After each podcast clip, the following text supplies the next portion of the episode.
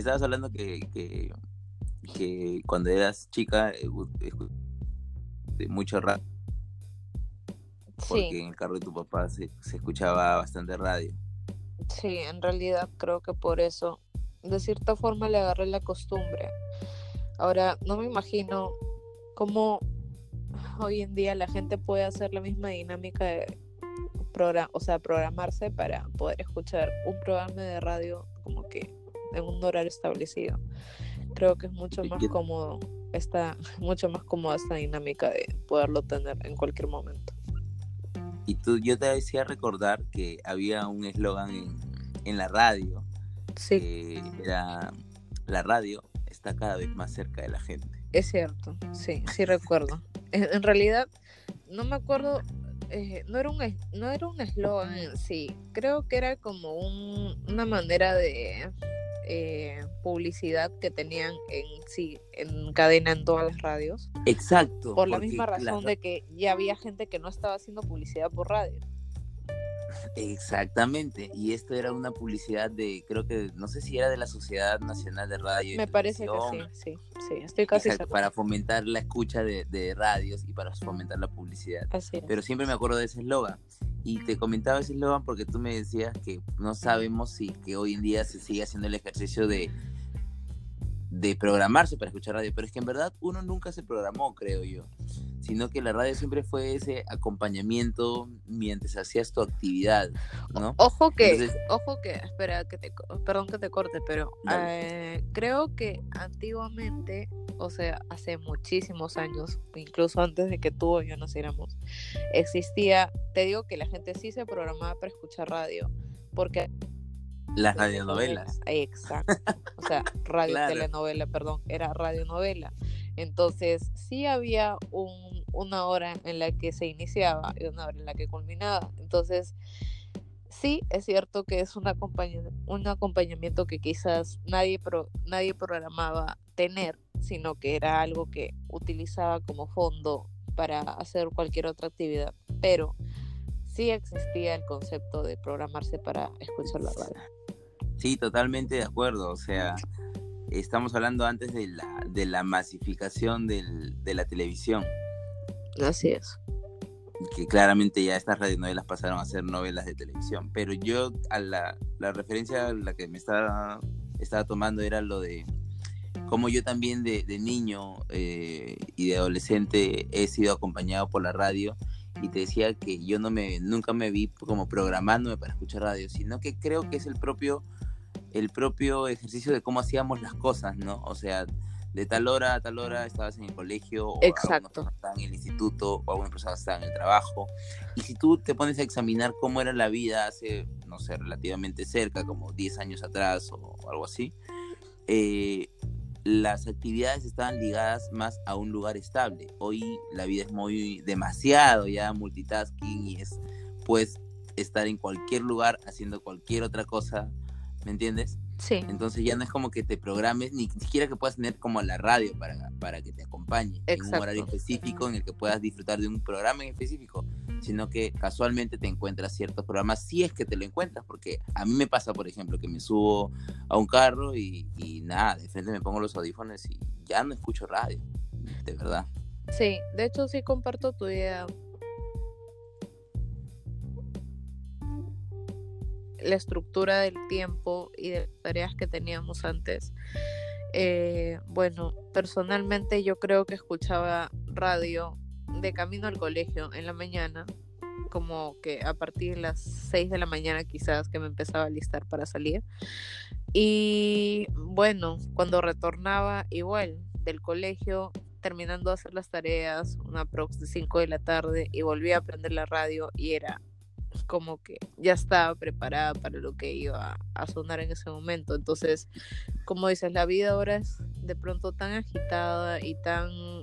Eh, hay mil cosas por hacer en el día, en realidad, como para agarrar y decir, ok, voy a tomarme un tiempo para escuchar ese programa que emiten de tal a tal hora. Entonces... No, y, y el acceso masivo a Internet y tan cercano ahora hace que tú tengas múltiples opciones para elegir. Exacto. En cambio, o sea, yo te hablo los niños de ahora, los adolescentes de ahora en su smartphone pues tienen miles de opciones. Eso sí. O sea, yo un smartphone tuve cuando ya estaba fuera del colegio.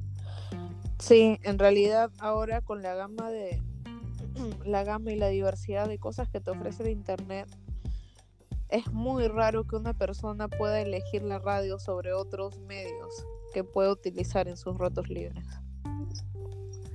Y eso me parece interesante porque, o sea, yo me acuerdo que cuando yo escuchaba, o sea, un tiempo me pegué con Planeta, pues. Ya, antes de que, incluso antes de que Planeta se vuelva una radio de música únicamente en inglés.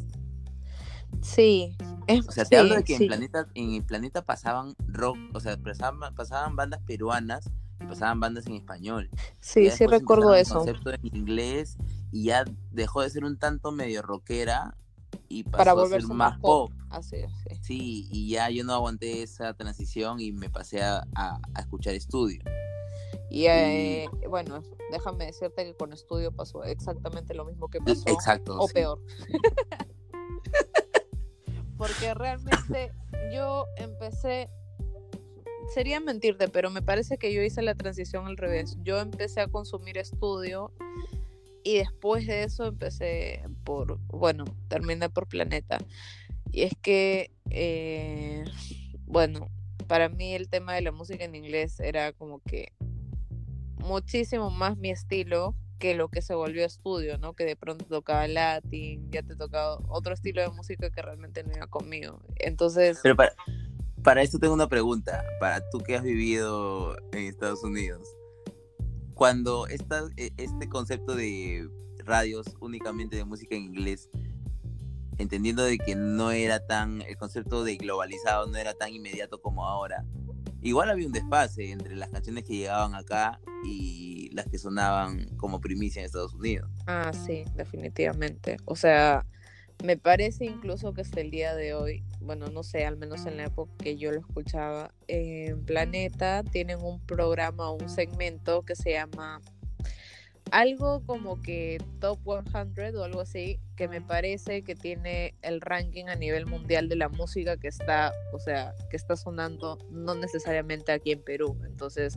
ahí te das cuenta del desfase que hay en cuanto a la música que está de moda aquí. ¿Y cuándo se pone de moda? Exacto. Entonces quizás ahorita acá hay una canción que está muy de moda, pero eh, ya probablemente en, tendencia en, otra parte. Exacto. O en otro país ya estuvo en, en lo máximo de su hype hace dos o tres meses.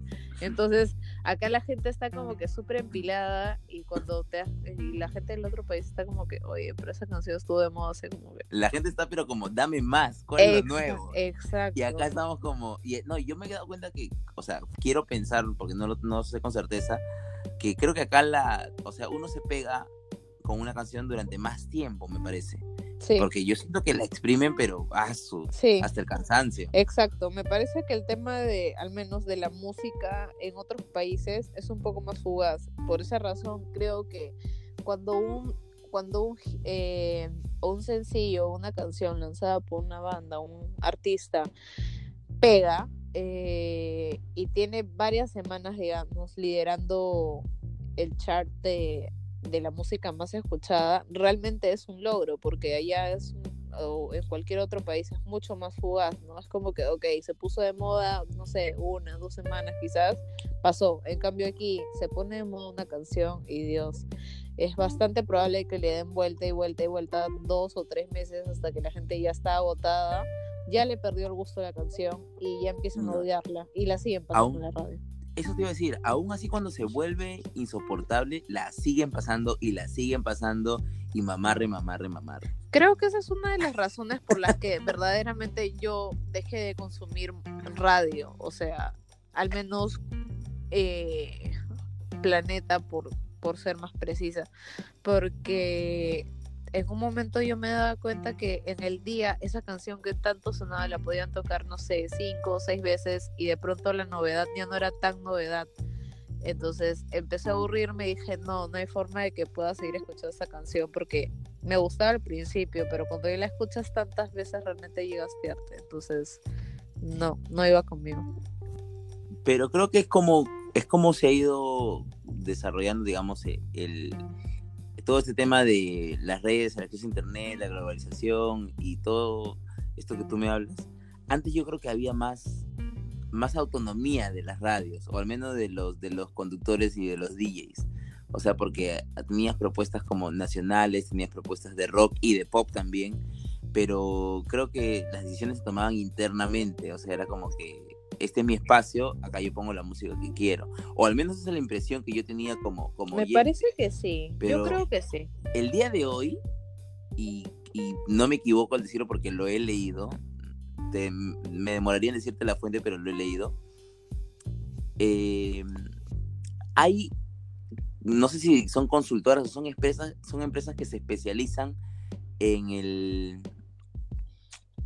en reconocer estos charts de, internacionales y en divulgar esta información, estas investigaciones a diferentes radios alrededor del mundo. Es como que tú compras una base de datos, pero compras una base de información de estos éxitos, ¿no? Entonces, ese temor, digamos, al, al poner música que no es comercial y que no va a vender y que estos espacios no se publiciten, hacen que esto se vuelva prácticamente un estándar, de que todas las radios pasen lo mismo y que todo suene igual y que cada vez, o sea, si tú te puedes escuchar toda una jornada entera de, no ni siquiera una jornada entera, una hora de radio, en esa hora probablemente las canciones las repitan por lo menos dos veces.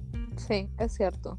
Comparto, comparto tu opinión. Básicamente porque yo siento, como dices, que ahora el locutor que está en esa cabina junto con el DJ poniendo la música o programando lo que, lo que se va a reproducir en su segmento, tiene muchísima menos libertad de arriesgarse en cuanto a lo que quiere poner. O sea, siento que antes, quizás por lo mismo que había una distancia de cuán fácil era, digamos, el acceso a la música en general. Eh, se hacía, se hacía como que tenía un poco más de libre albedrío esta persona que ponía la música, pero ahora realmente tú puedes escuchar lo que tú quieras escuchar en el momento que tú lo quieras escuchar porque tienes miles de fuentes donde escucharlo. En cambio, antes será como que eh, más arriesgado agarrar y decir, ok, voy a poner esta canción, a ver si pegaba o no, y a ver si la gente de repente cambiaba la, de la estación porque simplemente lo que tú estás eh, poniendo no le agradaba. Entonces, no sé qué tanto puede conectar ahora la gente de hoy en día con un concepto de radio como se está habituado a escuchar o como el concepto de radio al menos que tenemos aquí en Perú.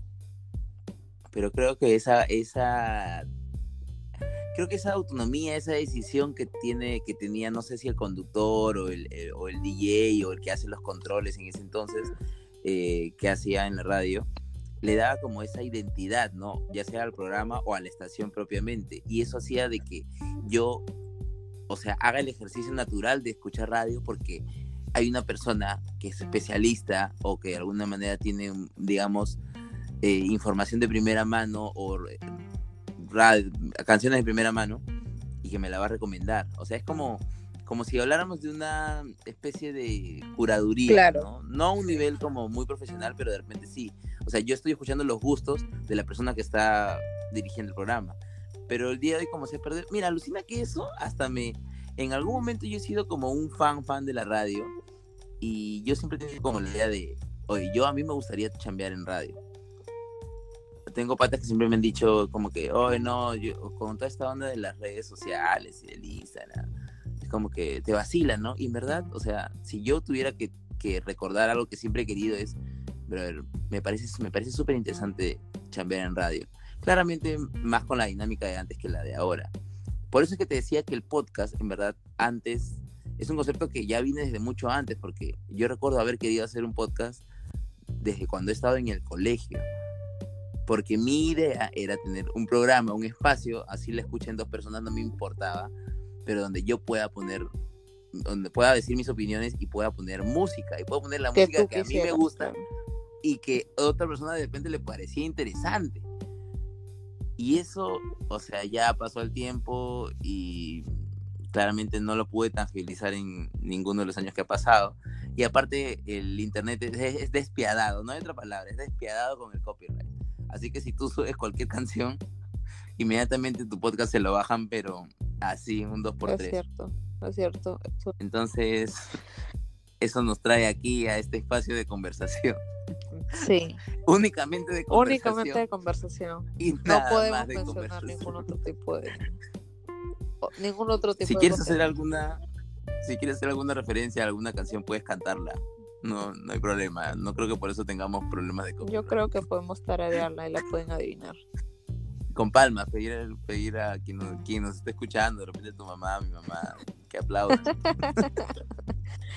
bueno yo creo que actualmente en muy pocas radios se puede gozar ese tema de la curaduría. O sea, me parece, o sea, no como curaduría propiamente, pero una como que recomendación de una canción rara, raramente veo. O sea, creo que la, la única radio en donde podría decir que hay eso es, es este... Me, vas a quitar la palabra de la boca, creo, pero dale, dale, dale, te la cedo, te la Beats One. Dale. Beats One. Vamos. Sí, porque creo que es la única radio en la que podría decir que realmente hay una recomendación de parte de alguien. Lamentablemente, como están las cosas y como está el mundo el día de hoy, en las otras radios todo está tan estandarizado, todo es tan aburrido, todo es la misma música que escuchaste ayer, la misma música que escuchaste en la mañana, entonces ese tema de la, de la, de la repetición para lo acelerado que estamos eh, viviendo, realmente... Es que es un tema también de la, y sacarlo lo que hablábamos también alguna vez, de la batalla entre los grandes medios masivos y los y las, las nuevos medios digitales. O sea, mientras que en uno tienes la preocupación de los espacios publicitarios, de mantener, digamos, canciones conocidas para que se peguen más oyentes durante más tiempo, porque tienes que financiar esos espacios.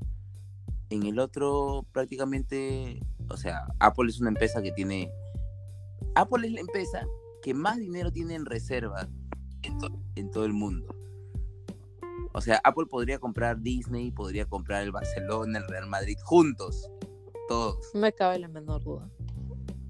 Y, o sea, claramente Apple no necesita que nadie venga y le pague el espacio publicitario. Ni le haga publicidad alguna. Para nada.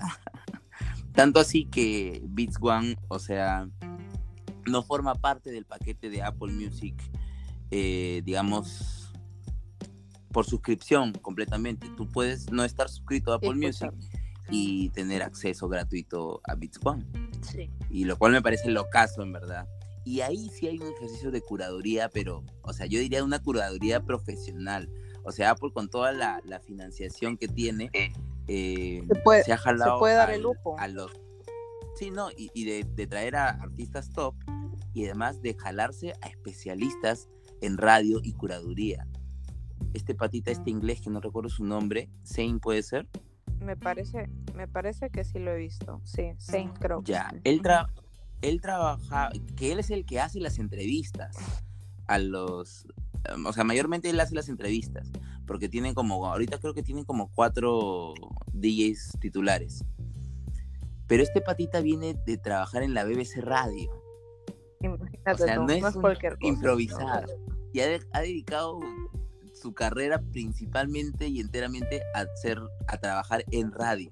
Yo creo que para que los oyentes se familiaricen de pronto con el tema o con... ¿Qué significa la curaduría, Juan Diego? Oye, qué buena, lo siento, lo siento.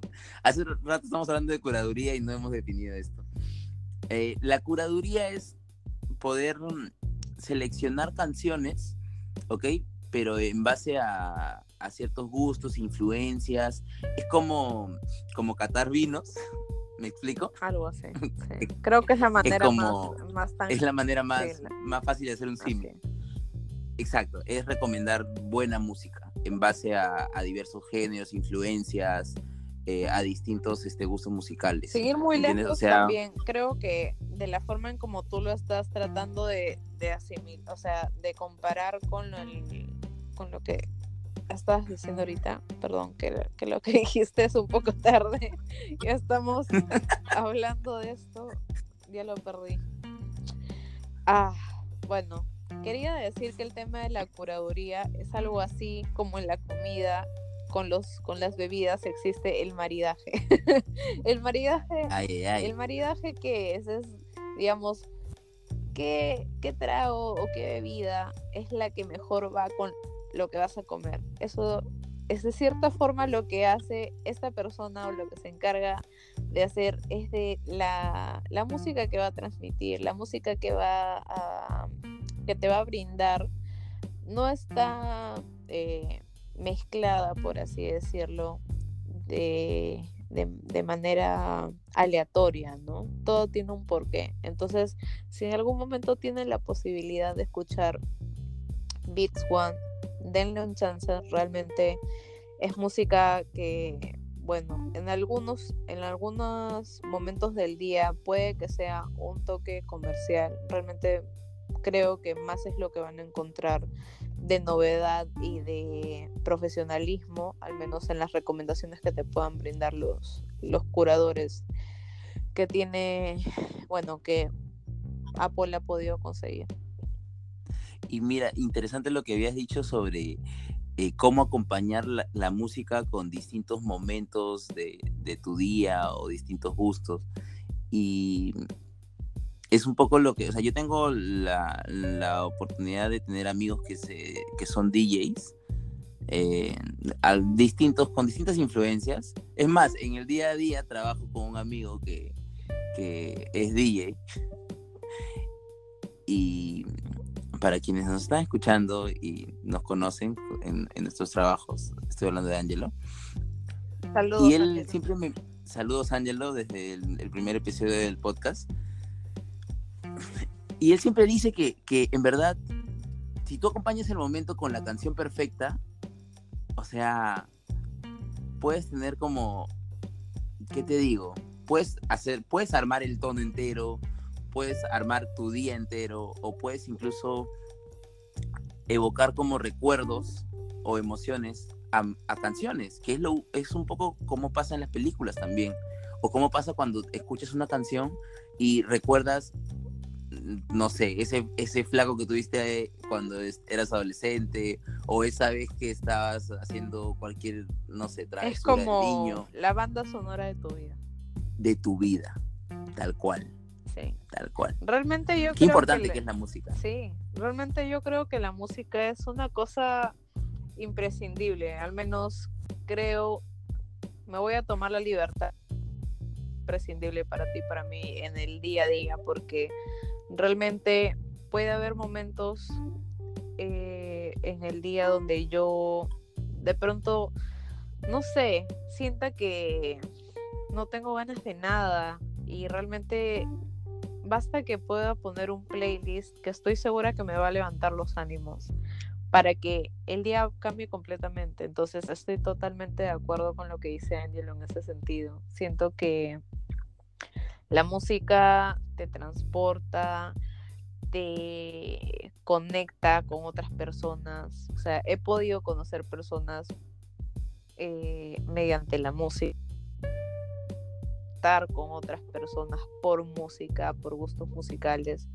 Y creo que es la manera más pura y sin, y sin idioma, me atrevería a decir, de conectarse con alguien, porque no importa que, de qué manera te comuniques, si la música es, es una, o sea, le va, puede que te guste a ti, puede que me guste a mí, puede que le guste a cualquier persona, estás en una discoteca, en un bar, en una oficina, en el banco, en donde estés, o sea, la música le puede gustar a cualquiera y por eso siento que es un, tiene un lenguaje muy universal y creo que realmente no sé cómo sería la vida sin música, o sea, no me lo imagino. Lo que me parece interesante a mí es, o sea, apartando un poquito del tema de la radio que se nos quedó ahí eh, a medias, pero lo que me parece interesante de la música es que es cómo puede ser tan variada, tan extensa y tan, este,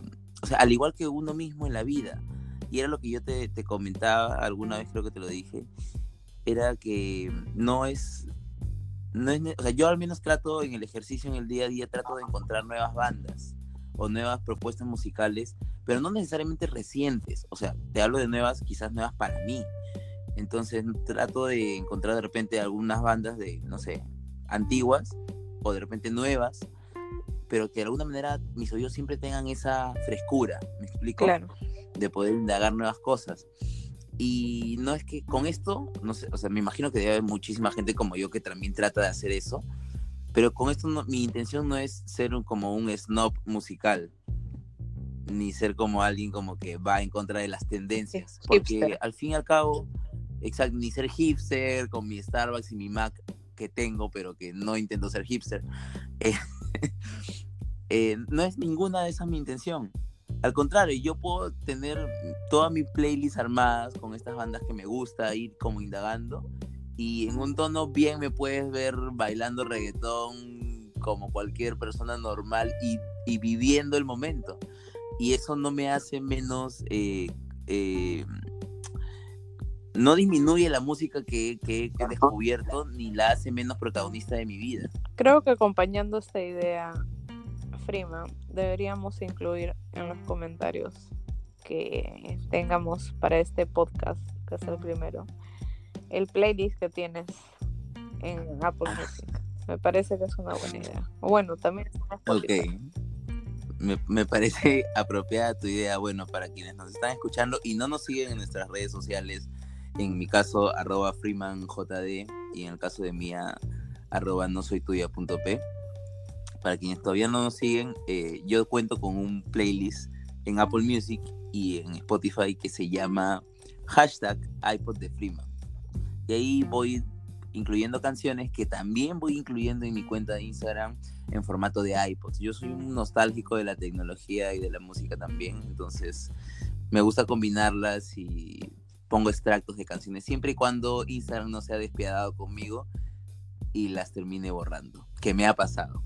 Yo creo que si quieren ser partícipes de un poco de la banda sonora en la vida del Freeman, deben darle play a ese playlist. Por lo menos, o sea, a ver, no lo, no quiero comprometer a, también a la gente a que le dé follow al, al playlist. Denle un chance. ¿no? O sea, creo que la música es libre, pero por lo menos denle una escuchada y si alguna canción te gusta, añade a tu biblioteca. Y si no, fresh, tranquilo también me puedes decir que no te gustó y no hay problema. Yo creo que en la música hay la libertad necesaria para poder opinar y compartir. Obvio, hay de todo y para todos. Yo creo que eso de ir descubriendo. Amén.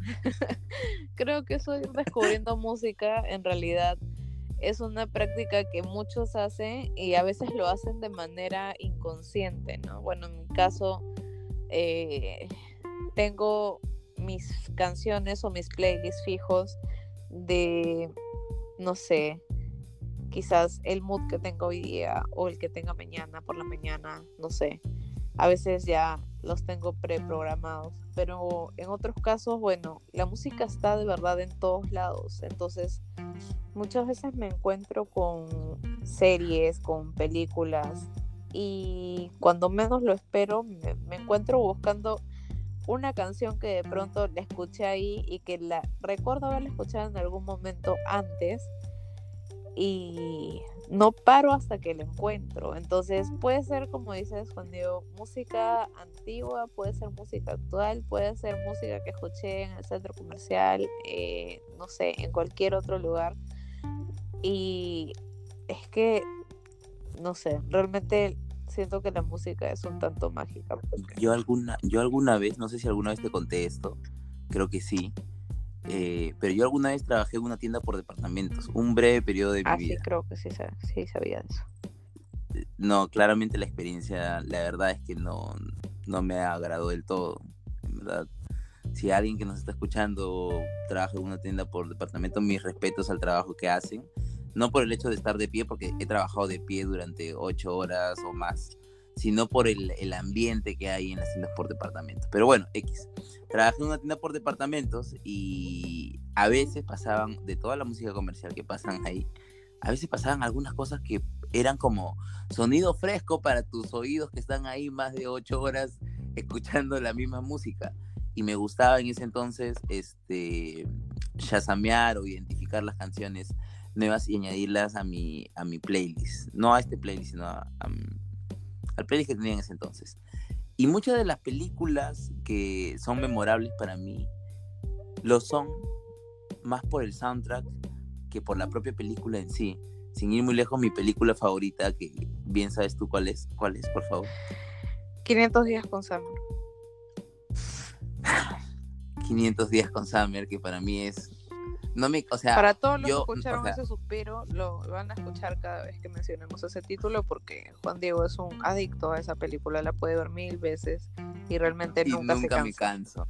No digo que sea la mejor película del mundo, claramente hay películas mucho mejores, con mejor drama, con mejor, este, no sé, fotografía, personajes, etcétera, pero es de esas películas que todos tenemos una película que vemos y que nunca nos cansamos de ver. Esa es para mí 500 días con Sam. Personalmente. Y se vuelve. Comparto, comparto tu idea. Sí, comparte. Y, y ya, y más aún, porque aparte de la historia, que me gusta mucho, eh, el soundtrack que tiene esa peli, Dios mío, llegó en un momento en mi vida, eh, un momento revelador, hasta el día de hoy me acompaña, hasta el día de hoy lo escucho, me sé las canciones, eh, no, por si acaso, si alguien no lo ha visto, no estoy hablando de un musical, no es un musical para nada. Pero la, la, música que va acompañando los momentos claves de la película, qué bestia, en verdad. Sí, realmente es una película muy buena. Me puedo, me puede, o sea, como dices, los momentos. O sea, yo creo que al día de hoy ya es, o sea, al día de hoy ya es muy conocida. O sea, creo que muy poca gente no ha podido ver 500 Yo creo que es una Pero fácil la han visto una vez. Yo la he visto como mil veces, o sea. Definitivamente pienso que es una película de culto. Eh, de hecho, hablando de esto de llegó a mi vida en ese momento, eh, no, es como que es gracioso, o sea, hay personas, bueno, yo creo que no conozco una persona que no conecte de esa forma con la música, pero realmente es muy común eso de decir, y este soundtrack o esta persona o esta película o esto llegó en este momento de mi vida y es como que la, la situación eh, que estemos atravesando en ese momento y lo que sea que se atraviese en ese momento por nuestra por nosotros nos va a marcar demasiado. Me ha pasado más de una vez que he estado en una situación de repente no tan agradable y de pronto he sentido que la música me estaba atacando, ¿no? O sea, si me sentía así hasta el diablo, todas las canciones terribles podían empezar a sonar donde quiera que yo fuera. Y es como que la música encuentra una forma de encontrarte en ese momento. O es que estás tan predispuesto emocionalmente que agarra y te ataca. Y yo creo que es más lo segundo, en verdad. O sea, creo que uno en el día a día o en la semana está expuesto a múltiples mensajes, sentidos, este, estímulos y depende de tu estado de ánimo te haces más sensible a unos que a otros que vas ignorando. Y eso da la sensación de que justo se me aparece este mensaje, justo se me aparece esta canción, justo se me aparece y todo concuerda con lo que vas sintiendo, pero sí, es válido, o sea, prefiero quedarme con la idea de, de cómo encuentra la música la forma de, de, impactar en justo en este momento de mi vida a pensar lo otro que te, te acaba de decir. Me parece más romántico verlo de esa manera. Sí, no sé, fluyó de la nada. Pero, pero yo... Pero me ha pasado. Pero me ha pasado. Me ha pasado muchas más de las veces que me gustaría admitir. Y realmente... Eh, eso, las películas, o sea, el tema de las películas con las bandas sonoras, realmente siento que hay muchas personas que no le dan el valor necesario, pero creo que tú y yo somos de esas personas que realmente apreciamos en cada momento cada melodía que le han podido asignar a una escena, porque realmente yo puedo escuchar una canción, no sé, no sé cuál, no sé cuál podría decirte ahorita, pero no sé, es automático, es una cosa que escuchas la canción y te transporta de manera así inmediata a un momento de la película, al personaje, a lo que tenía puesto, a dónde estaban. Entonces, realmente un aplauso por esas personas que se dedican a hacer ese trabajo porque no es cosa fácil. O sea, cautivar y conectar a la gente con, con las escenas, o sea, con las escenas y acompañadas de la música. Sin ir muy lejos, la película no tiene, no tiene que tener mucho diálogo. Exacto, sí. Y es que está acompañada de buena música. Claro ejemplo, y tampoco tiene que estar. O sea, claro ejemplo es este Wally de Pixar. Así es. Tiene casi, o sea, en los momentos claves de la película tiene absolutamente nada de diálogo. Y está acompañada de buena música ni siquiera es música actual. Y lo curioso de todo esto es que estamos hablando que es música de hace años atrás. La película es una película de animación moderna y está dirigida a niños, ¿no? Principalmente, porque en verdad está dirigida a toda la familia. Y al final termina cautivando a todos por igual. Qué bestia el poder de la música. Me encanta, me encanta eso que mencionas ahorita. O sea, me encanta cuando de cierta forma eh, a pesar de que el contenido esté orientado hacia un, hacia un foco, como en este caso serían los niños o bueno, el público en general, me encanta cómo pueden lograr que captar gusto de personas tan jóvenes que de repente ni nacían en el momento que esa canción fue más sonada fue lanzada y cómo logran ponerlas en películas o en situaciones actuales con la que estos niños, estos jóvenes puedan conectar. Ir muy lejos, en realidad, eh, bueno, mi hermana en algún momento hace años, cuando estaba un poco más pequeña, me acuerdo que por alguna razón, mm, ahorita exactamente no recuerdo cuál fue, eh, le recuerdo haber tarareando canciones de Beatles, o sea, esta música literalmente estaba años muy atrás de cuando ella nació, cuando siquiera estaba pensada en, existir. Entonces, que ella pueda conectar de esa forma con la música realmente me causó mucho orgullo y me gustó mucho que, que pueda ser de agrado para ella, ¿no? Igual como lo hacen en las películas. Me parece una chamba súper, súper dedicada y minuciosa la que hace la gente, tanto para las, las películas de animación como para las, bueno, las películas como, como la de Sam. En general. Sí, en general. Sí, o sea, claramente en algunas con una intención mucho más marcada que en otras, pero en general, o sea, música, no musicalizar una película hoy es impensable. Sí, realmente no me Hasta las películas mudas estaban musicalizadas. Sí, eso, eso te iba a decir, hasta las películas mudas, sí. Y, y, lo que me parece importante también es, justo que estábamos hablando de esto, cómo se aplica en, la, en las películas, cómo también se aplica en la película, en tu película, en la película de tu vida. O sea, ya que estábamos hablando un poquito de Wally, yo me estaba acordando de otra película de Pixar de eh, Intensamente, Inside, Out. Sí, esa película es muy buena. Es muy buena. Y, o sea, no voy a hablar de, de la música, sino voy a hablar de, de esta escena cuando este, Alegría está como viendo los, sabes que se generan como pensamientos claves, ¿no? Pensamientos, recuerdos principales son. Sí. Que están como guardados en, una, en unas esferas, en una bóveda aparte de los otros, recuerdos generales que normalmente se van olvidando fácilmente. Y yo creo que es un poquito lo que hace la música con nosotros, o sea, llega en un momento dado de nuestra vida, en una película que nos gustó mucho, en un momento específico, y acompaña esto o, generan estos recuerdos claves que uno pasa el tiempo, reproduce la música y tu mente en cuestión de microsegundos haces un flashback 10, 15, 20 años atrás y es como que, maña.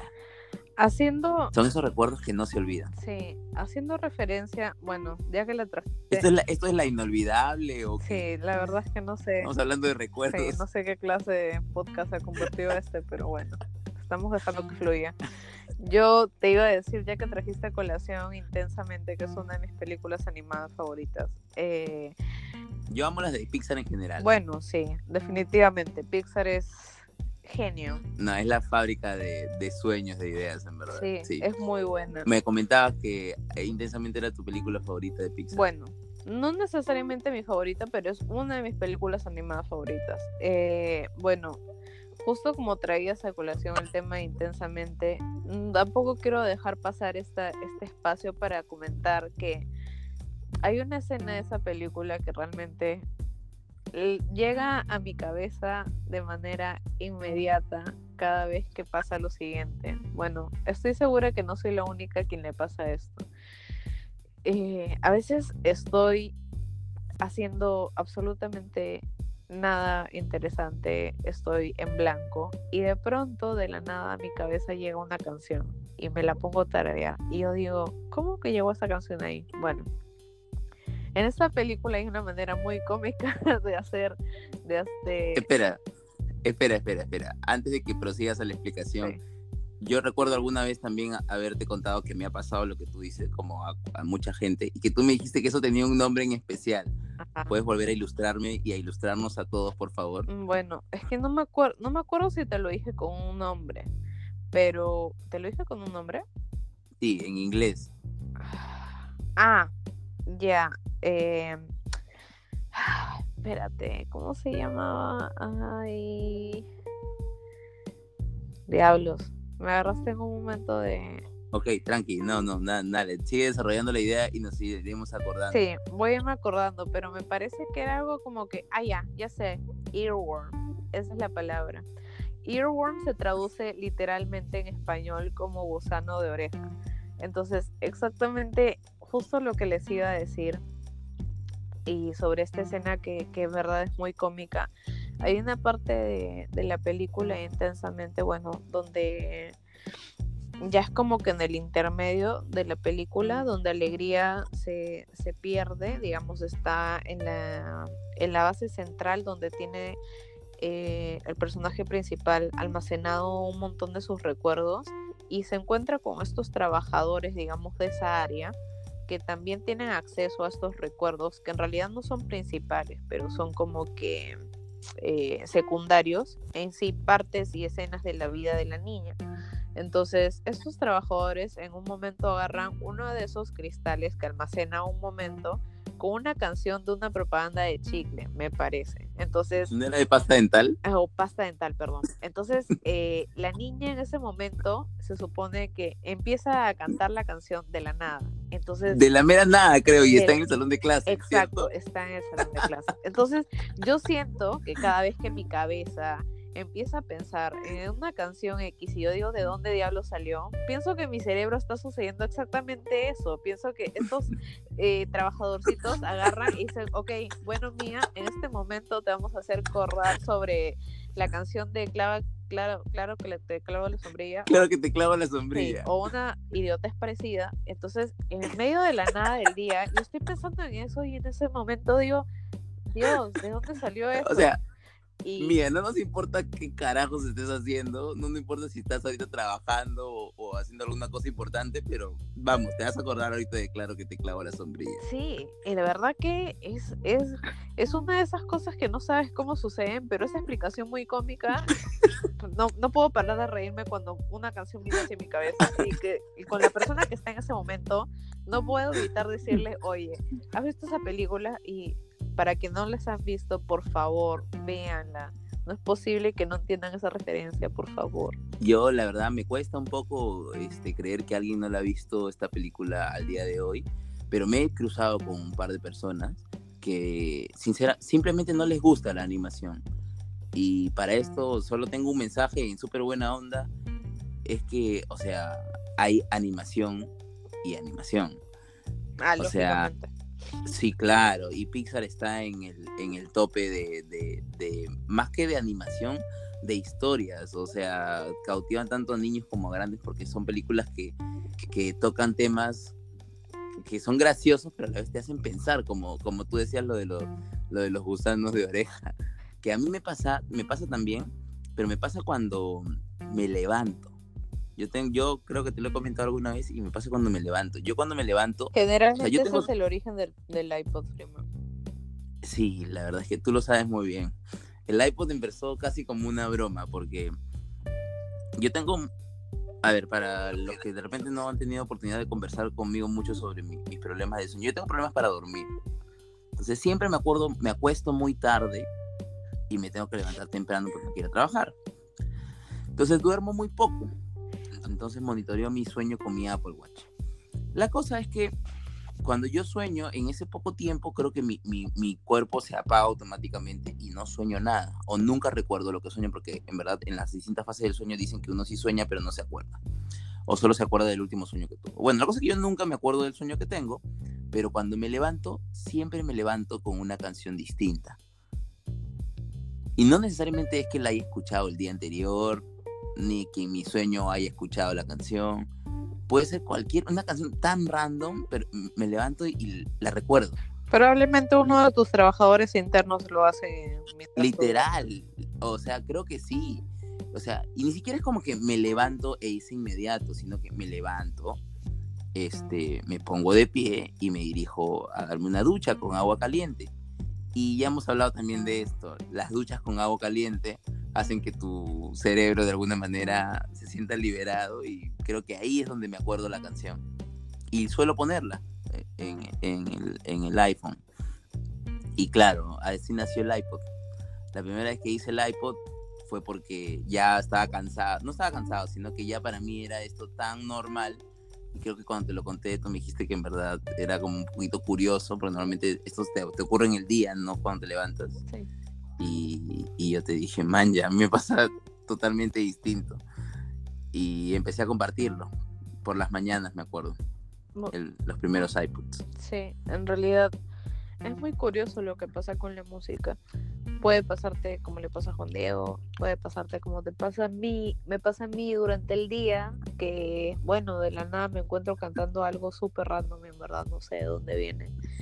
De pronto, no sé, si por ahí quieres compartirnos la canción que recurrentemente llega a tu mente, compártelo igual, compártelo en los comentarios, a ver si eres partícipe de, de estas cosas que nos parecen inusuales, que en verdad no creo que sean inusuales, creo que le sucede a mucha gente, pero creo que lo curioso es más o menos tratar de, de, ver el origen de dónde procede. O sea, es más, mucho más curioso cuando como dices tú, no la has escuchado el día anterior, no la has escuchado en la semana, es una canción que de repente no escuchaste en años de años y de la nada viene a ti. Y de la nada, sí. de la nada. Sí, en verdad es muy, Alucina. Es muy extraño. Sí, sí.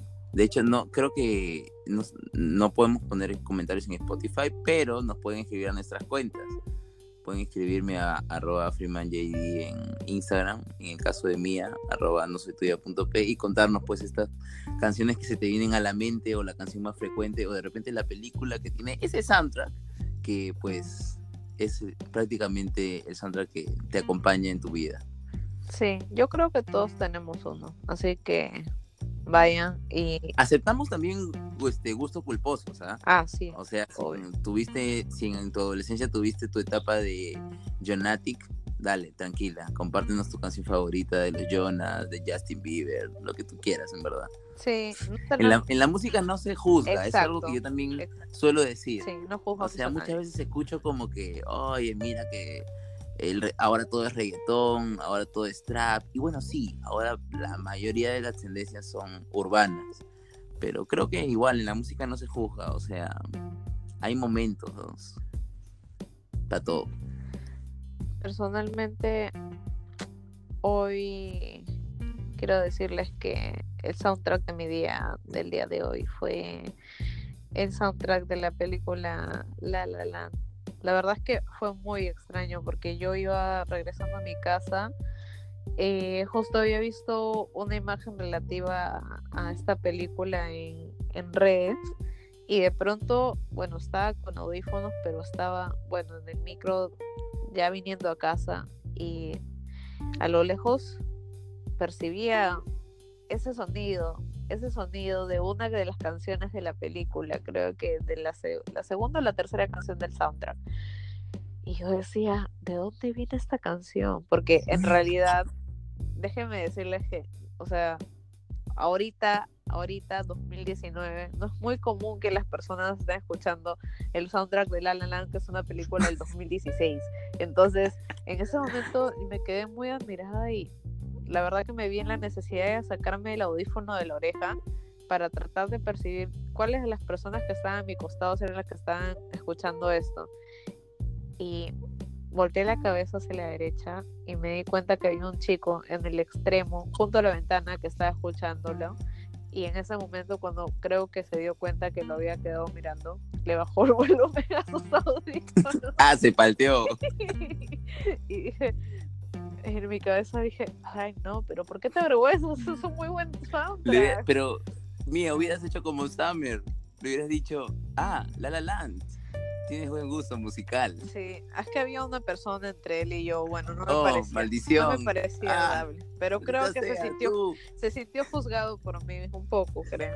Tú, la persona que ha estado sentada entre Mía y esta otra persona, has arruinado una posible versión de Summer y Tom.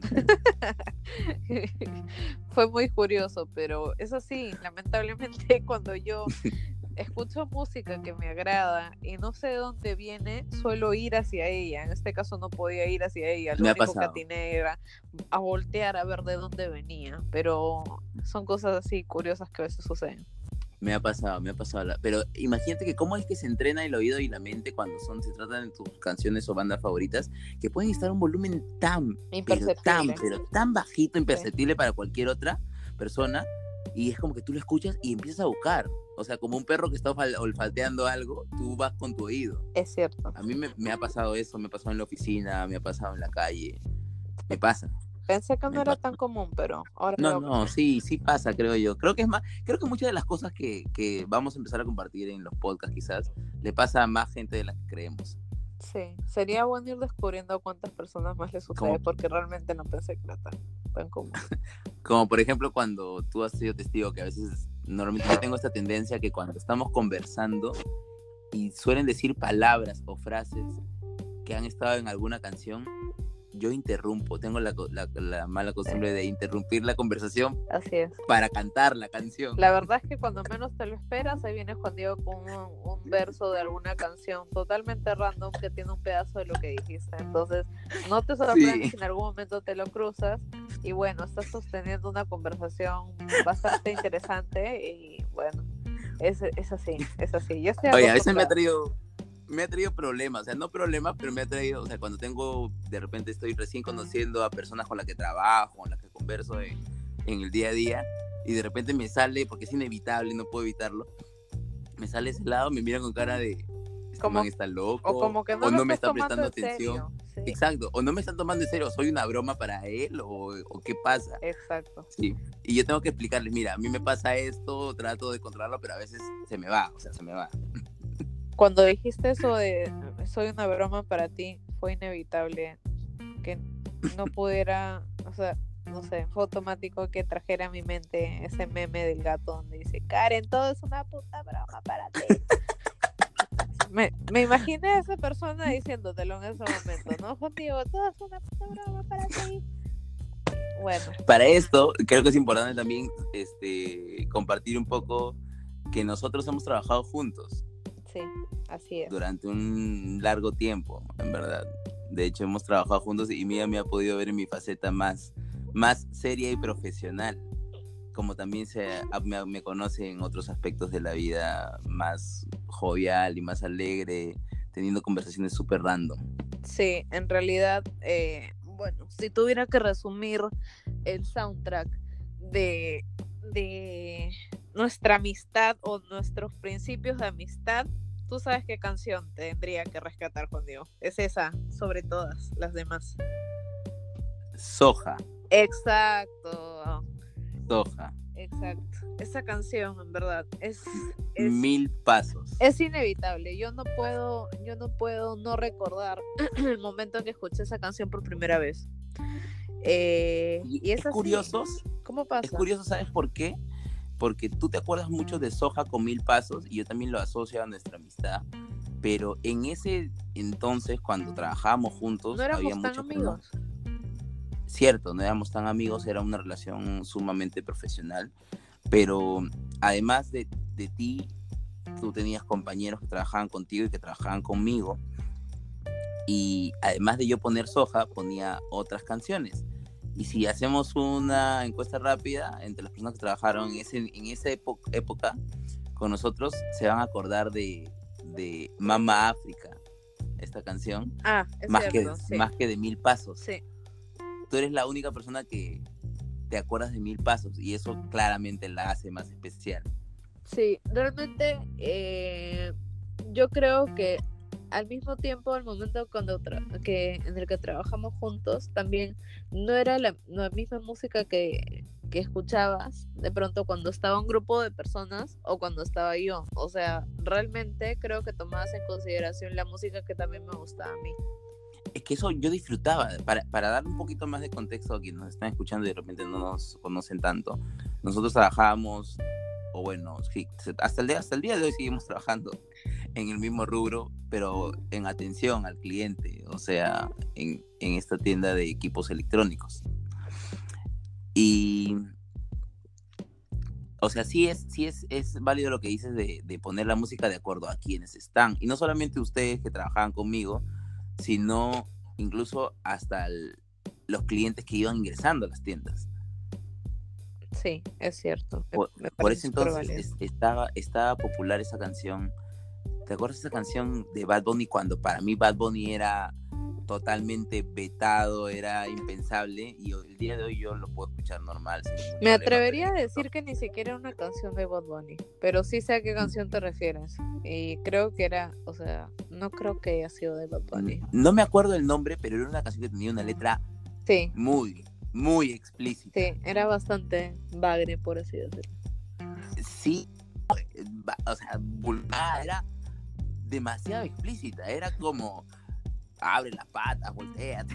Una cosa así, una cosa bien extraña. Sí, la verdad es que eh, creo que lo he bloqueado de mi cabeza, no, no recuerdo cómo se llama. Yo quisiera acordarme el nombre, pero si alguien se acuerda, dale, porfa, que escríbame y, y hágame acordar el nombre. No recuerdo, sinceramente, pero para esto, o sea, para mí el reggaetón nunca ha sido ajeno a las letras este, con este sentido sexual, ¿no? Hasta de repente en ocasiones quizás este misógino pero porque, o sea, desde que estaba en la secundaria hemos estado expuestos al reggaetón y normal. Pero en ese entonces recién se estaba acentuando este concepto de trap y las letras eran muchas más explícitas y más agresivas. Y recuerdo que esa canción estaba en tendencia, canción que totalmente estaba prohibida en el lugar donde trabajábamos por, por pedido expreso mío, la verdad, porque, o sea, para mí era impensable que esa canción se ponga en ese lugar, ¿no? Ya, si lo querían poner para bailar, para tunear, ya ese era roche de cada uno. Sí, sí, porque hubiera sido bastante vergonzoso que un cliente entrase a la tienda en ese momento y de pronto esa letra obscena. Oye, pero quiero decirte que ese escenario me ha pasado en una tienda por departamento. Yo estaba comprando una vez y estaba la música de fondo de esa canción de abre las patas y no sé qué. ¿Qué, qué fue?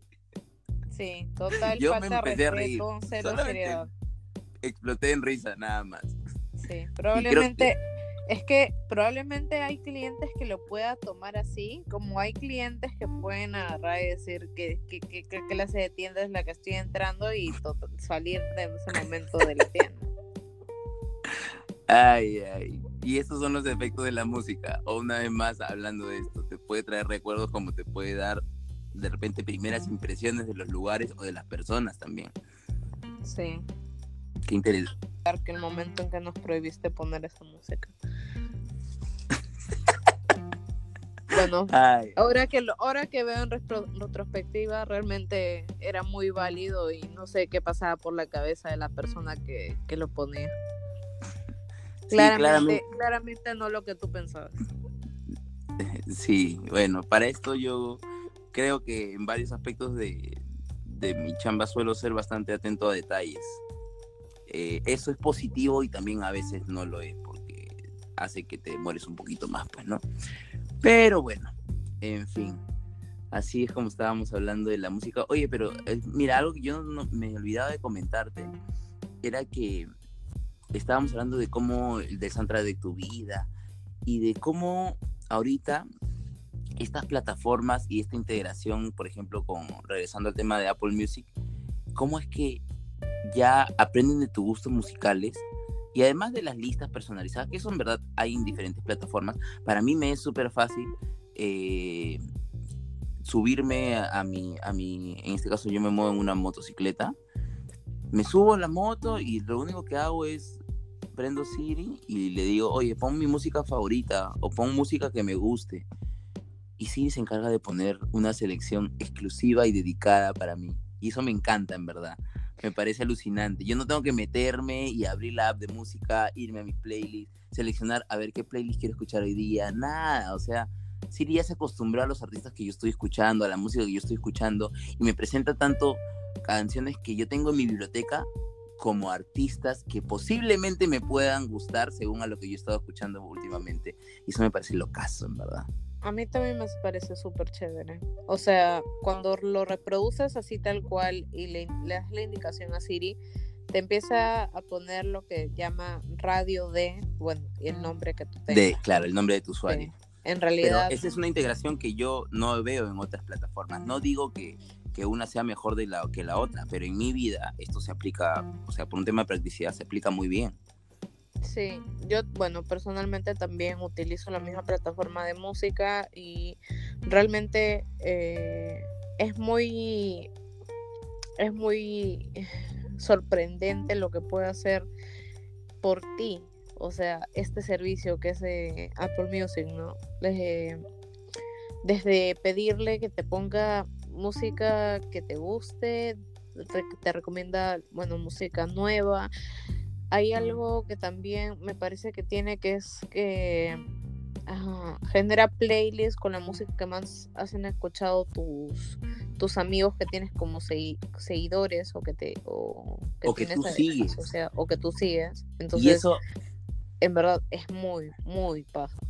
Eso, lo, eso, eso de los playlists de los amigos que siguen me parece locazo, porque arma un playlist según lo que tus amigos han estado escuchando y ahí me parece que refleja un poco lo que pasa en tu vida, ¿no? Y es como, o sea, si te vas a una discoteca vas a escuchar las tendencias o el último reggaetón, pero si, si tú empiezas a compartir música con amigos cercanos, te vas nutriendo de la música que ellos escuchan. Entonces es como un, un dime con quién andas y te diré qué escuchas, ¿cierto? Sí, literalmente siento que es así. Así es. Entonces yo la verdad cuido mucho, en, al menos en, en Apple Music cuido mucho a quienes de mis amigos sigo para que me den buenas recomendaciones, pues. Bueno, sí, es cierto, tú eres bastante selectivo con eso. O sea, yo creo que hay un, hay mucha, hay este dicho, ¿no? Que dicen que a algunos los, se les enamora por el estómago. A mí me enamoran por el oído. O sea, tú me puedes hablar de buena música, compartir buena música y yo, música con la que yo me quede prendido, enganchado y ya, o sea, ya me compraste es así. Creo que eso resume bastante. En todo el tiempo que te conozco, creo que sí. Eh, lo puedo, puedo validar esa información, creo que sí. Este, por ejemplo, bueno, si tuviéramos que recomendar, si tuviéramos que recomendar una banda con que la gente que nos escucha pueda relacionarse o de pronto puedes descubrir qué banda sería. ¿Te has puesto a pensar en eso? Con que la gente que nos escucha se puede identificar me parece un mar eterno de opciones. Pero de repente estaría bueno recomendar un par de bandas con las que estés enganchados últimamente, ¿no? Sí. Mm, bueno, en mi caso es un poco difícil especificar una sola banda, la verdad. Es... Pero por lo menos esta, esta semana o estos últimos tres días, ¿con qué banda te has enganchado? No necesariamente tiene que ser nueva, puede ser que te hayas reenganchado con una banda anterior que ya escuchabas y que no escuchabas hace tiempo. Mm, veamos, déjame pensar. Si de pronto tú lo tienes más a, o sea, si lo tienes más claro, anda diciéndolo todo mientras que yo trato de refrescar un poco la memoria. Ya, yo la tengo un poco más clara. Este, hace como tres días me levanté y me acordé inmediatamente de esta banda española con, con esta rumba catalana presente en las canciones que es Estopa. Te iba a decir Estopa, estaba a punto de decir Estopa. Yo en verdad, desde que era adolescente hasta el día de hoy, he sido un gran seguidor de Estopa me gusta mucho la propuesta que hacen y yo tengo esta tendencia en que me gusta mucho esta, como esta rumba española, me, me, me, chapa, me atrapa. Entonces es como que o sea, principalmente la propuesta de Estopa siempre me pareció atractiva y la había dejado de escuchar durante algún tiempo.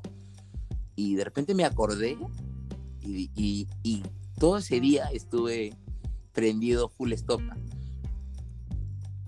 Y nada, esa es la banda con la que me he enganchado fuerte en estos últimos tres días. Además de las que escucho normalmente, ¿no? Es tu turno.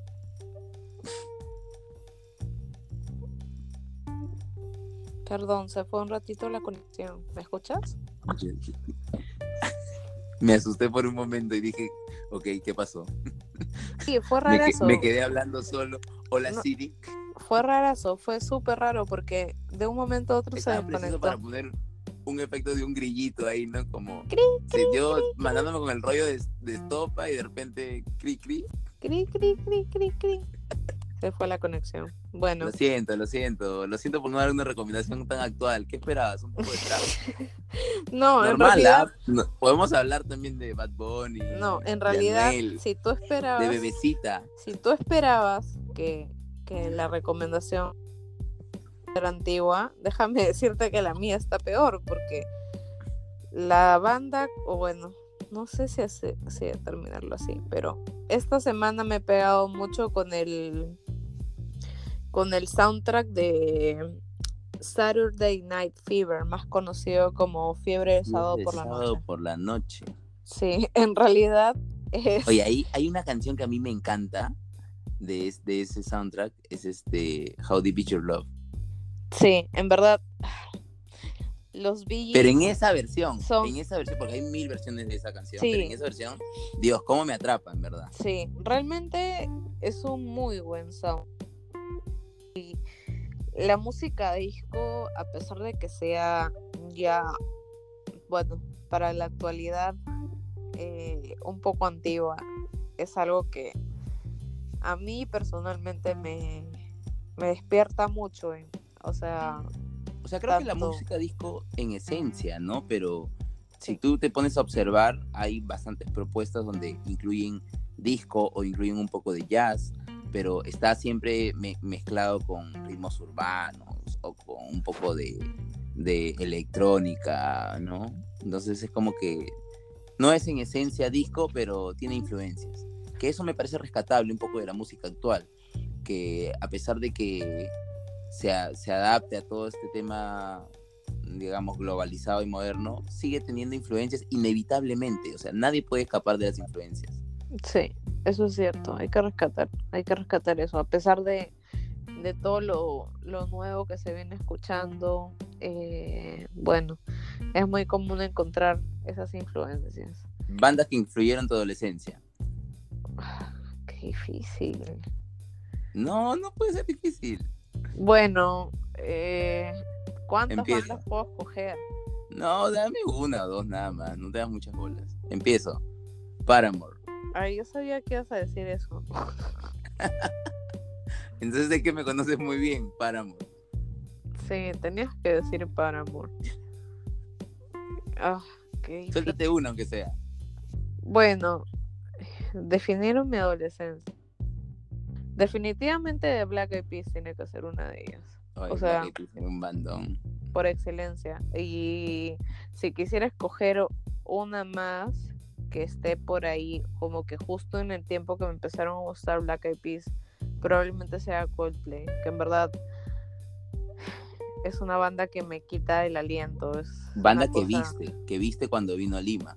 Sí, en verdad. que yo, yo, por ejemplo, tengo un gran pendiente con dos de mis bandas favoritas, eh, que también influyeron en mi adolescencia, este, Green Day y Red Hot que en el caso de Green Day ha, venido dos veces a Lima y yo las dos Red Hot también, Red Hot, también. dos veces, ¿cierto? Y las dos veces no los he podido ver, maldición. Y yo... ¿O, fue una? Creo que fue una, en verdad. Rayos. Bueno, es que estoy esperando tan ansiosamente la segunda que siento que ya ha habido una más. Sí, yo, también. Para quienes me siguen en Instagram, este, yo soy un adicto de ir a conciertos. Me encanta. O sea, me siento vivo. sí. Entonces, gracias a Dios he tenido la, oportunidad de viajar para ir a otros conciertos.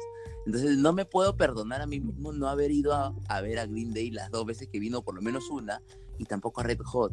O sea, en orden de prioridades está Red Hot y después Green Day, claramente, pero pucha, me quedo todavía con ese sin sabor. Sí, lamentablemente vamos a esperar, vamos a tener que esperar o que vengan o que se presente nuevamente la oportunidad de, de, viajar a verlos. sí. de y, íbamos a ir al Rock in Rio, pero bueno, así como las cosas pasan, a veces no pasan. Igual hay que estar agradecidos por lo que no sucede. Sí, yo creo que sí. Igual no podemos dejar, no podemos dejar eh, de mencionar que tenemos, al menos para este año, tenemos pendiente dos citas para ver dos bandones. Entonces, realmente no podemos decir que hemos desperdiciado del todo las oportunidades de este año. Para nada, para nada, para nada para nada. esa banda no tienes idea, no, no sabes desde cuándo lo estoy esperando. Sí. También desde que era adolescente. Mucho. Esa era de esas cosas que no, que no esperaba ver aquí realmente, pero en verdad, qué bueno que está sucediendo. Y la puesta en escena que tiene, o sea, no, o sea, trato de no hacerme expectativas muy altas eh, por Muse, pero cuando yo he visto otros conciertos de Muse, qué bestia. Sí, sí. Realmente creo que por esa razón es que lo vemos, lo veíamos tan difícil o tan imposible que. Sí. O bueno, que lleguen a, concretar el, el, trato, ¿no? Porque realmente, este, muchos de las bandas o, artistas que realmente se demoran en venir es porque precisamente tienen una serie de requerimientos para sus conciertos y es que a veces las productoras no logran cumplir con todos ellos, entonces... O no hay, no hay suficiente público, o también. no hay suficiente, claro. Sí, entonces ahí como es lo que le pasó, mucho más difícil. ¿Te acuerdas lo que pasó con Lady Gaga? Sí, claro, sí me acuerdo.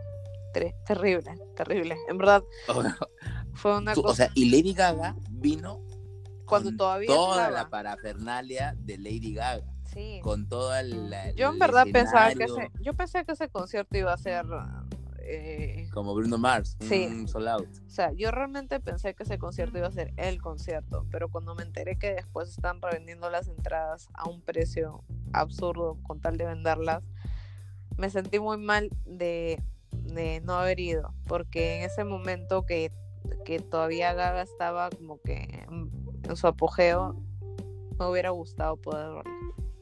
Mira, yo debo confesar que yo nunca he sido fan de Gaga este, sobre todo en, la, en, ese entonces cuando vino, no me llamaba mucho su música, la verdad, la escuchaba, pero porque la pasaba en las radios, pero no, nunca he sido fan, fan de Gaga, hasta que llegó a mi vida Nace una estrella. Excelente película. Excelente Excelente soundtrack, verdad.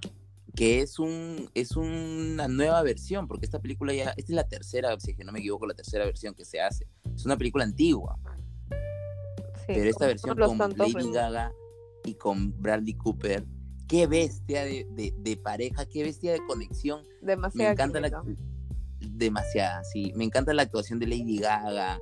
O sea, tú llegas a sufrir con ella en la película. Sí, y, yo, el soundtrack que realmente conecta mucho con el público. Y una vez más, hablando de música, el soundtrack es increíble. Sí. Que hace, es parte clave de la película. Sin ese soundtrack no hubieras podido lograr ese efecto.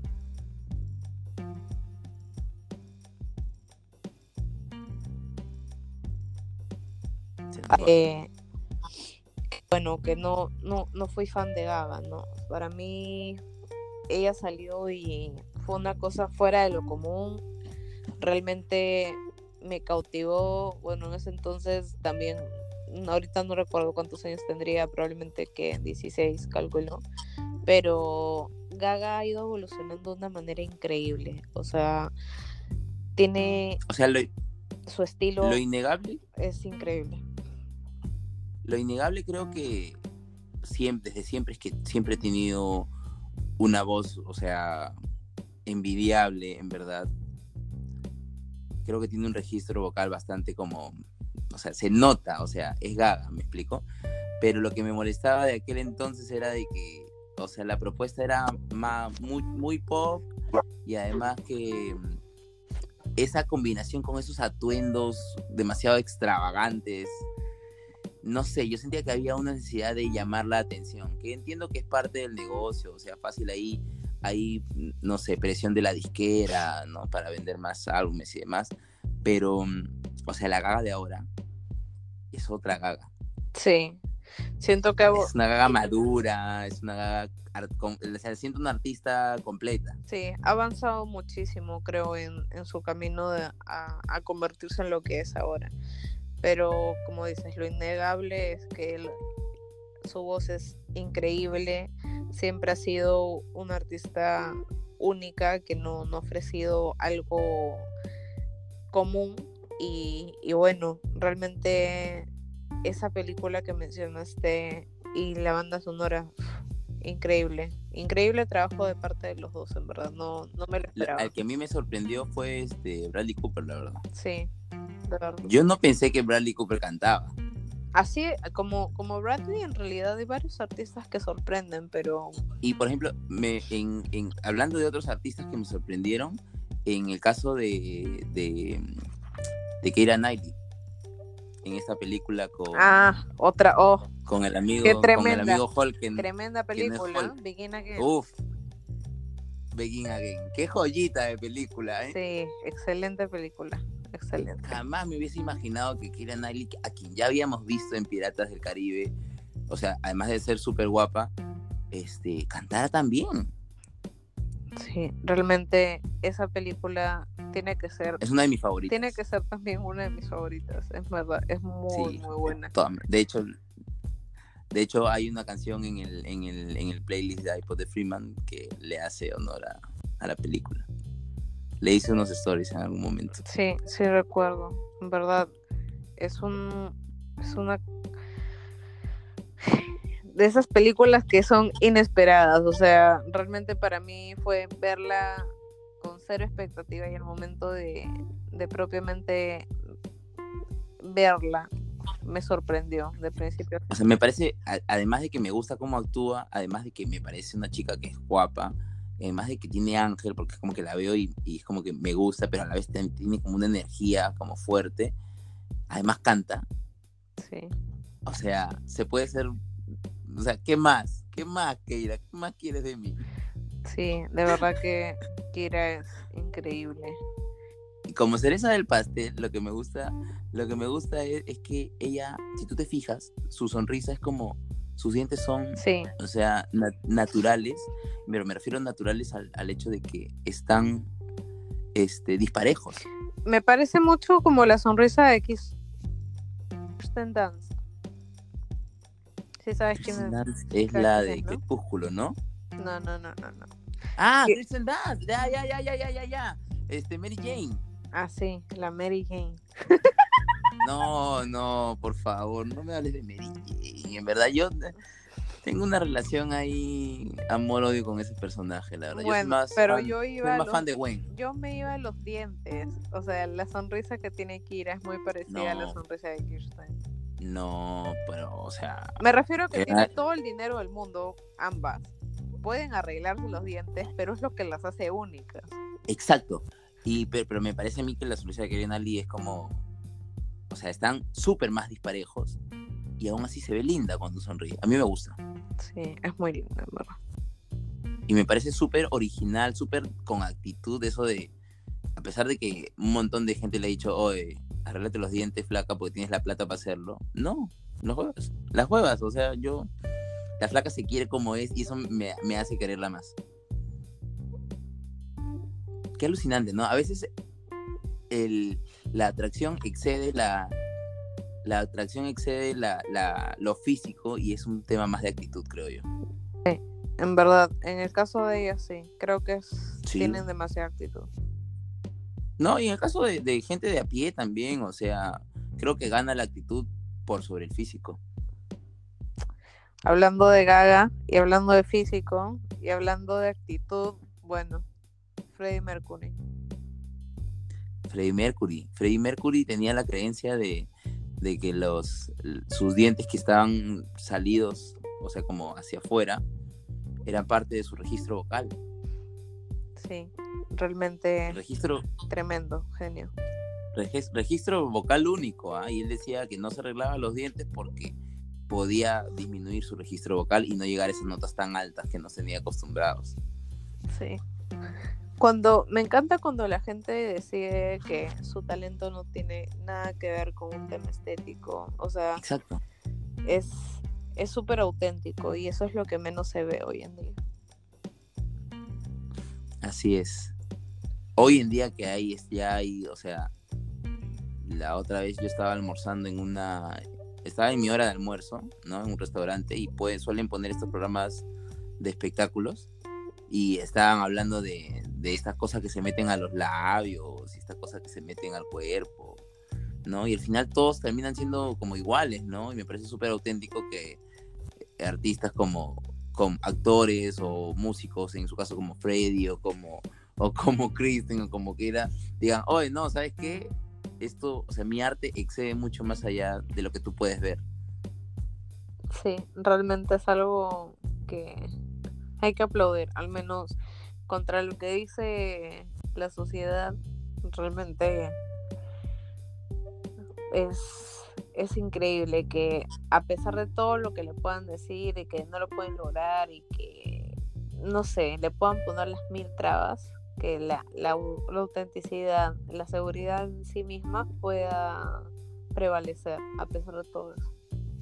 Sí, creo que en esta, en esta época de redes sociales incluso aún más, regresando al, al concepto del, del apocalipsis y quiénes van a sobrevivir, pucha, creo que estas personas con actitud, con ideas originales, con este, mentes creativas, pueden, podrían sobrevivir más allá de quienes están como solamente aparentando, ¿no? Así que si alguno, yo siempre digo que, o sea, las personas con las que puedo conversar y que de alguna manera me consultan de sobre mi humilde iniciativa en redes, siempre les digo que pues si tienen una idea, nada, en verdad, o sea, es cuestión de ponerle play y vamos para adelante o sea, de la nada se empieza a construir algo.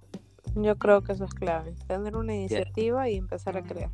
Si alguien nos está escuchando y tiene una idea en mente, es hora de que agarres tu celular, agarres tu lo que tengas a la mano, no te preocupes por la calidad, lo importante es el contenido. Así y ya, darle go a esa idea. Bien. Interesante conversación. Vamos a el... al final del... Al, al final de este primer capítulo. bastante extenso, bastante en el próximo, En el próximo capítulo, nuestros amigos lograrán vencer al equipo Rocket. Referencias noventeras, perdón, somos, somos, eh, somos unos viejitos. Somos de esas temporadas, somos de esas épocas. Oye, y hoy día se estrenó Rocco, ¿qué crees? Cerremos con eso, por favor. Sí, es cierto. Y yo. Hoy se estrenó Rocco. La verdad es que. La verdad es que yo quería. Yo quería cerrar con algo más, pero. No, cierra, dale. Si quieres cerrar con otro tema, normal. No, sí, no. Lo que pasa es que lo de Rocco, sí, se tiene que tocar de todas maneras. Pero justo ahorita que estás mencionando lo de. No sé, creo que ya se me fue la idea. Sí, ya Cerremos con lo de Rocco. Sí, por favor. Este, esto, estos espacios sirven para que quienes nos estén escuchando sepan que esto no es un podcast pauteado, ni que nos dijimos hoy vamos a hablar de estos temas. Esto simplemente está fluyendo, gente. Sí, para nada. Y eso lo hace más auténtico y más valioso para nosotros. Y si ustedes lo valoran, pues mucho mejor. Así es. Em, te decía que hoy día se estrenó Rocco en Netflix. Y Rocco hace parte del segundo momento, en el, eh, al menos en un momento personal, en el que yo estoy esperando pues que se complete estos tres pasos en el que Nickelodeon nos está volviendo de a pocos nuestra infancia. Ya sucedió el primer momento con Oye Arnold, la película que salió el año pasado, y que de alguna manera da ese, ese cierre perfecto a la, a la respuesta de dónde estaban los padres de Arnold y demás. Me parece que es un cierre digno. ¿Ok? Y acá con Rocco no voy a spoilear para la gente que no, no la ha visto. Sí, no lo tengo... sí, No, no, tranquila, tranquila. No la has visto, creo, ¿no? Todavía. No, todavía. Ya, ok. Solamente voy a decir mis primeras impresiones. Me gustó, me encantó. Como fan de Rocco, porque Rocco es uno de mis dibujos favoritos eh, de la infancia, me quedo satisfecho porque hay un montón de referencias al dibujo original de los 90, pero también muchas referencias a la sociedad, cómo está actualmente y cómo es que, digamos, nos estamos adaptando, ¿no? Me parece bastante gracioso ver esa, esa comparación. Y entre esa dinámica de la comparación hay un mensaje potente que no voy a revelar, pero que me, me gustó mucho, en verdad, me gustó mucho. Pero me quedé con esa, a, diferencia de Arnold, o sea, Arnold me pareció para mí un cierre perfecto y me quedé satisfecho. Acá me quedé satisfecho, pero quiero más, necesito más en mi vida de Rocco. Y creo que no van a sacar otro especial hasta dentro de mucho, o quizás no lo hagan, así que debo matar, matar esas ansias. Sí, al menos con Rocco sé que, bueno, por el momento queda ahí y el próximo que está por lanzarse también es este Invasor Sim, para los que lo vean. Sí, en realidad. Yo era un fan. Sí, realmente eh, lo que está haciendo Netflix al revivir estas cosas, reminiscencias de nuestra infancia, es captar de cierta forma al nuevo público, ¿no? A la nueva audiencia, a ver si se pega un poco con lo que, con lo que en su momento fue hit, al menos para, para los que somos de los 90. Pero sí, eh, le voy a dar un chance a Rocco. Realmente era una serie que sí solía ver. Eh, recién estrenó ayer, 9. Eh, está en la plataforma de Netflix, lo pueden chequear. Creo que demora, o dura, perdón, 45 minutos, me parece. Sí. Ah, sí. Entonces, en realidad, denle una chequeada tengo una advertencia, un disclaimer ahí que hacer. Eh, y es que yo, a ver, yo normalmente, y te lo he contado a ti, Mía, yo en cuestión de dibujos animados, me gusta ver con el doblaje latino. Porque creo que hay un arte que, que hay que reconocer a los artistas del doblaje en cuanto a dibujos animados, pero en películas de, de live action o con actores reales, me gusta verlos en lenguaje original, en inglés. Y en este caso yo prendí pues este Netflix para ver Rocco y dije, esta la tengo que ver sí o sí con el doblaje. Porque, o sea, después de tanto tiempo me merezco escuchar otra vez a Rocco en mi idioma natal. Y resulta que todos los personajes tienen las mismas voces, a excepción de Rocco. Hay una gran diferencia en la voz de Rocco de los 90 con la voz actual. Me parece, no estoy confirmando nada, pero me parece que creo que el actor de voz falleció. No, no tengo muy, muy claro ese dato, pero hay una gran diferencia que esa diferencia para mí fue insoportable en los primeros tres minutos y tuve que cambiar el audio a la voz en inglés. La voz en inglés sí permanece entonces. Sí. Genial. Bueno, creo que con eso cerramos el iPod, el iPod, el podcast. Tanto hablar del iPod. Eh, bueno, el podcast de, del día de hoy. Eh, sería chévere que porfa nos comenten qué tal les pareció. Eh, definitivamente esperemos que no sea el último.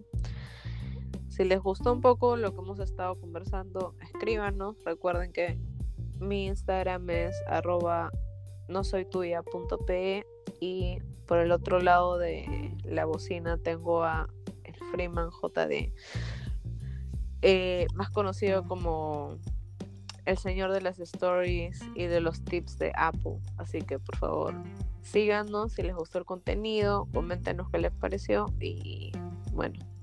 Hasta otra oportunidad. Sí. Queremos feedback. Sí, sí. Es, cierto, sí. Y esto sigue adelante es por el feedback de la gente que nos escucha. Así sean dos personas que nos empiecen escuchando, si nos dan feedback, prometemos seguir adelante. No queremos masas, queremos gente que se enganche con las ideas, que opine, que participe. Así que si quieren escribirnos a las redes, escríbanos sugerencias sobre temas también. Nunca vamos eh, a tener posiblemente un guion preestablecido, pero vamos a dejar que esto fluya a partir de una idea principal. Listo, eso sería todo, chicos. Es todo. Un abrazo. Que tengan buena semana. Nos vemos, amigos. Bye. Adiós.